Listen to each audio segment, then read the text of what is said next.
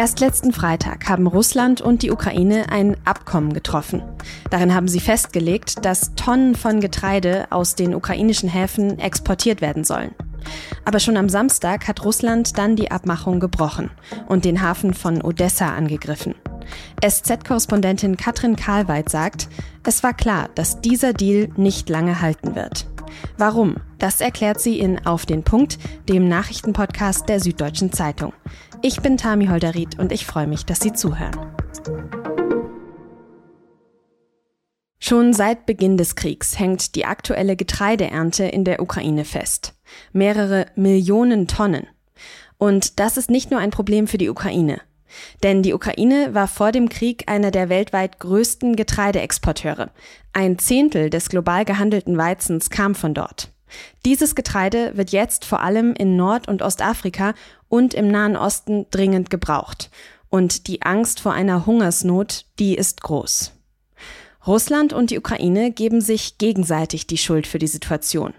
Moskau behauptet, dass die Ukraine Getreidefrachter blockiert, weil sie ihre Häfen vermint hat. Die Ukraine wiederum sagt, dass sie die Häfen als Schutz vor russischen Truppen verminen muss und dass die russische Kriegsmarine ukrainische Häfen im Schwarzen Meer blockiert. Umso wichtiger war deshalb das Abkommen von letztem Freitag. Da haben Russland und die Ukraine in Istanbul vereinbart, dass über 20 Millionen Tonnen Getreide aus den ukrainischen Häfen verschifft werden können. In dem Abkommen waren sogenannte Seekorridore vorgesehen, auf denen wären dann Getreidefrachter vor Angriffen geschützt gewesen. Aber ihre Manöver wären von Istanbul aus kontrolliert und beobachtet worden. Das hätte für 120 Tage gelten sollen, und zwar für den Hafen Odessa und noch zwei weitere ukrainische Häfen. Aber dann kam am Samstag diese Nachricht.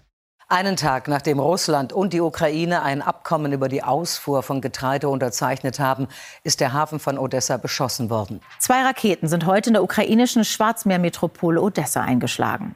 Das hat Russland am Sonntag dann auch offiziell zugegeben. Dabei dürfen Häfen nach dem Abkommen von Freitag eigentlich überhaupt nicht angegriffen werden. Was bedeutet es, dass Russland die Istanbuler Vereinbarung schon einen Tag nach Abschluss wieder gebrochen hat? Das habe ich Katrin Karlweit gefragt. Sie war vor kurzem noch selbst in der Ukraine vor Ort. Katrin, hattest du denn überhaupt jemals Hoffnungen für dieses Abkommen zwischen Russland und der Ukraine?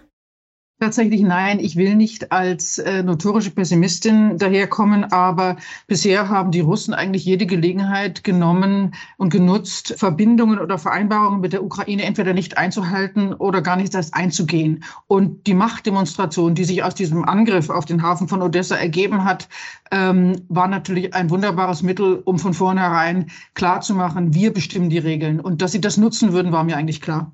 Mhm. Was hat Putin denn dann überhaupt erst motiviert, gerade jetzt in diesem Bereich, wenn es um die Getreideernte geht, ein solches Abkommen abzuschließen?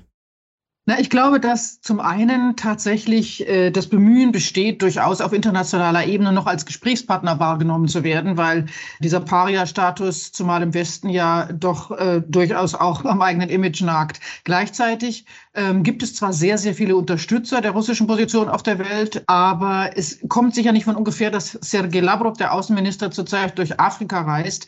Denn in Afrika ist äh, einerseits das russische Narrativ äh, durchaus populär, dass die böse NATO schuld ist, aber andererseits ist natürlich die Hungerkrise ein vor allem und auch afrikanisches Problem oder es endet in Afrika. Dort sind die hungernden Millionen und ähm, die russische Rolle, die natürlich auch in Afrika bekannt ist, was die sozusagen den, den Druck auf die Ukraine, den Diebstahl von Getreide, das Verbrennen von Feldern, die Zerstörung von Ernten etc. angeht. Ähm, das wissen die Afrikaner auch, dass da Moskau eine wesentliche Rolle spielt. Und deshalb fährt Lavrov zurzeit durch Afrika, um gute Stimmung zu machen. Jetzt hat Lavrov ja aber auch am Sonntag in Kairo gesagt, das Abkommen sei aus russischer Sicht weiter gültig und werde eingehalten. Das heißt, Russland sieht den Angriff auf Odessa gar nicht als Bruch des Abkommens oder wie kann ich das verstehen? Also Russland hat eine juristisch äh, hochkomplexe Position, kann man mal so sagen. In diesem Abkommen ist nicht explizit ausgeschlossen, dass militärische Objekte nicht beschossen werden dürfen im Hafen. Also Russland sagt, wir haben zwar tatsächlich mit Absicht beschossen. Am Anfang haben sie gesagt, sie waren es gar nicht. Dann haben sie waren es plötzlich doch. Dann haben sie gesagt, wir waren es zwar doch, aber wir durften das, weil wir haben militärische Infrastruktur beschossen. Und wenn man jetzt den Vertragstext sozusagen wörtlich nehmen würde, dann wäre es so, das stimmt tatsächlich, solange Schiffe noch nicht beladen werden, dürften die Russen theoretisch militärische Infrastruktur im Hafen beschießen, die ja kein Getreide und keine Verladestationen sind. Nun kann man das sozusagen rechtlich durchaus so argumentieren. Andererseits würde ich sagen, wenn ich mit einem Vertragspartner 24 Stunden vorher beschlossen habe, dass man ich will jetzt nicht gerade noch Goodwill-Aktion sagen, weil das wäre wahrscheinlich zu viel des Guten, aber dass man eine Vereinbarung trifft, die beide Seiten einhalten und dann schießt man quasi fünf Meter neben den Ort, wo es stattfinden soll, dann ist das zumindest eine Machtdemonstration und eine Provokation und ich kann es leider nicht anders sagen, ein ausgestreckter Zeigefinger. Ja, es klingt ja tatsächlich so nach Paragraphenklauberei auch. Aber gibt das dann nicht vielleicht doch zumindest ein bisschen Hoffnung, wenn Lavrov sagt, das Abkommen gilt, dass es vielleicht doch noch klappen könnte, da Getreide aus der Ukraine herauszubekommen? Also sagen wir mal so, natürlich gibt es Hoffnung und die stirbt zuletzt bekanntlich. Andererseits frage ich mich tatsächlich, abgesehen von dem Imageschaden, den Moskau zurzeit hat, mit dieser äh, Hungerkrise, die es äh, mitbefeuert und steuert, was das Interesse von Moskau tatsächlich sein kann daran, dass die Ukrainer äh, über, über das Schwarze Meer zurzeit Getreide exportieren, weil im Wesentlichen liegen die Vorteile bei der Ukraine. Die Ukraine muss die Ernte vom letzten Jahr wegkriegen, sonst passt in die Silos die Ernte vom neuen Jahr nicht rein. Die Ukraine ist in einer wirtschaftlich desolaten Situation. Sie lebt zurzeit von Krediten aus dem Westen und natürlich braucht sie auch diese Einnahmen. Wenn sie die nicht hat, ist es ein weiterer Schaden für die ukrainische Wirtschaft und damit natürlich auch ein Schaden für die kriegsführende Partei. Also im Grunde spricht alles an sachlichen Argumenten, wenn man jetzt die russische Mütze sich aufsetzt, dafür, dass die Russen dieses Abkommen nicht einhalten werden. Und es ist ja auch hochkomplex. Also wir müssen jetzt nicht ins Detail gehen, was diese Korridore angeht und die Begleitung und die Kontrollen in Istanbul und wie diese Schiffe kontrolliert werden beim Abfahren, beim Ankommen etc. Das ist sehr schwer zu kontrollieren, sehr schwer einzuhalten. Und die, meine Vorstellung ist die, dass es immer wieder Provokationen oder kleinere Scharmützel gibt, die natürlich aber die Verunsicherung auf der Seite der Ukraine wachsen lassen, kann man sich das trauen? Können wir dieses Risiko eingehen, unsere Schiffe auf diesen Weg zu schicken? Äh, werden die nicht doch dann plötzlich wieder im Schwarzen Meer abgeschossen? Und als letzter Punkt noch, die Russen haben auch, das ist, glaube ich, auch sehr wichtig, ein Interesse daran, die Ukrainer von Meerzugängen im Schwarzen Meer fernzuhalten. Deshalb haben sie als erstes Mariupol besetzt und deshalb streben sie natürlich auch auf die Besetzung von Odessa hin mittelfristig. Jede Nutzung ukrainischer Häfen durch die Ukraine ist letztlich nicht im russischen Interesse, weil die Russen den Meerzugang für die Ukraine langfristig komplett abschneiden wollen. Aber war das dann tatsächlich diese Verhandlungen in Istanbul mit der UN, mit der Türkei, mit der Ukraine, war das dann am Ende alles nur Show oder hast du noch Hoffnung, dass da irgendwas bei rauskommen könnte? Also Kriege sind ja immer auch psychologische Kriegsführung und es ist Show ist Teil des Geschäfts. So. Und äh, nicht jeder, der eine Show macht, meint, dass was hinter der Show steht, nicht ernst. Bei den Russen würde ich denken, sie haben zurzeit ein massives Interesse daran, denen, die ihnen noch glauben wollen, Futter für dieses Glauben wollen zu geben. Und sich auf internationaler Ebene immer noch als seriöser Verhandlungspartner darzustellen, ist im russischen Interesse. Ich habe zum Beispiel die letzten Tage oder seit, seit diesem Beschuss auf Odessa, und das ist wirklich interessant, zahlreiche, wirklich böse Leserbriefe bekommen von Leuten, die mir schreiben, dass sie gar nicht wüssten, warum ich die ukrainische Position in dieser Frage so, so, so ernst nehme und verteidigte, weil die Russen hätten doch mit gutem Recht auf die, auf amerikanische Waffen in dem Hafen von Odessa geschossen. Da sieht man schon, schon, das funktioniert. Also dieses Narrativ funktioniert. Die Russen, die sagen, wir, so, wir haben doch unterschrieben, wir meinen es ja auch ernst, aber wir haben auch das Recht, als kriegsführende Partei sozusagen äh, dieses Recht auszuloten und auszunutzen, wo immer wir wollen. Das funktioniert. Und so wird die Unsicherheit und auch dieses, dieses, diese wahnsinnig parteiische, ideologische, politische Diskussion natürlich weiter befeuert. Das heißt, in der Öffentlichkeit verfängt dieses Narrativ, was Russland ver versucht da zu streuen.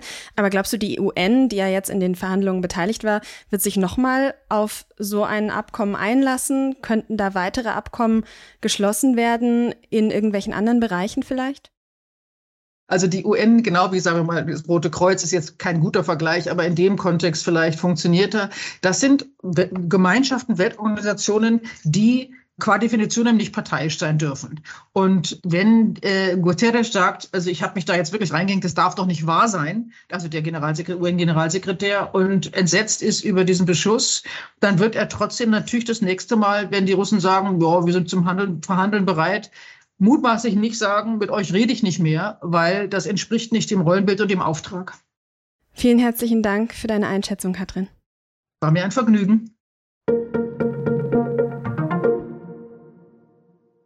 Wer mit der Lufthansa fliegt, muss sich am Mittwoch auf Flugausfälle und Verspätungen einstellen. Es wird nämlich zu Warnstreiks kommen.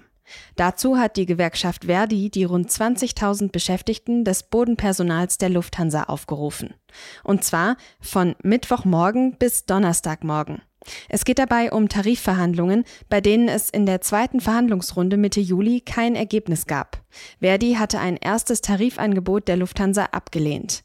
Die Lufthansa bezeichnet den geplanten Streik als unzumutbar für Kunden und Mitarbeiter.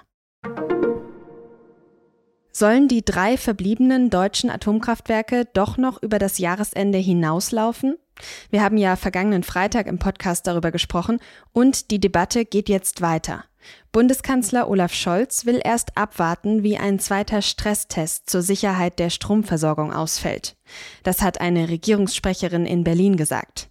Ob die Laufzeit verlängert wird, werde ergebnisoffen geprüft. Das Wirtschaftsministerium hatte vor einer Woche einen zweiten Stresstest angekündigt.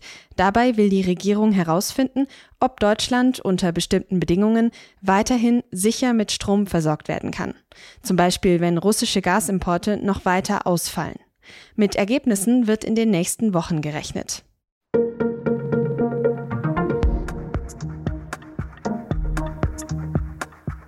Loyal und bescheiden. So beschreiben die Hamburger Fans Deutschlands wohl beliebtesten Fußballer Uwe Seeler. Der ist ja letzte Woche gestorben. Und am Sonntag haben sich die Hamburger dann gebührend von ihm verabschiedet. Seine Mannschaft, der HSV, konnte der Vereinsikone aber leider keinen Sieg zum Abschied schenken. Und auch sonst läuft am zweiten Spieltag der zweiten Liga wohl einiges anders als gedacht. Genau darum geht's diese Woche bei unserem Fußball-Podcast und nun zum Sport. Sie finden die aktuelle Folge unter sz.de slash podcast. Redaktionsschluss für Auf den Punkt war um 16 Uhr und Benjamin Markthaler hat diese Sendung produziert. Ich sage vielen Dank fürs Zuhören und bis zum nächsten Mal.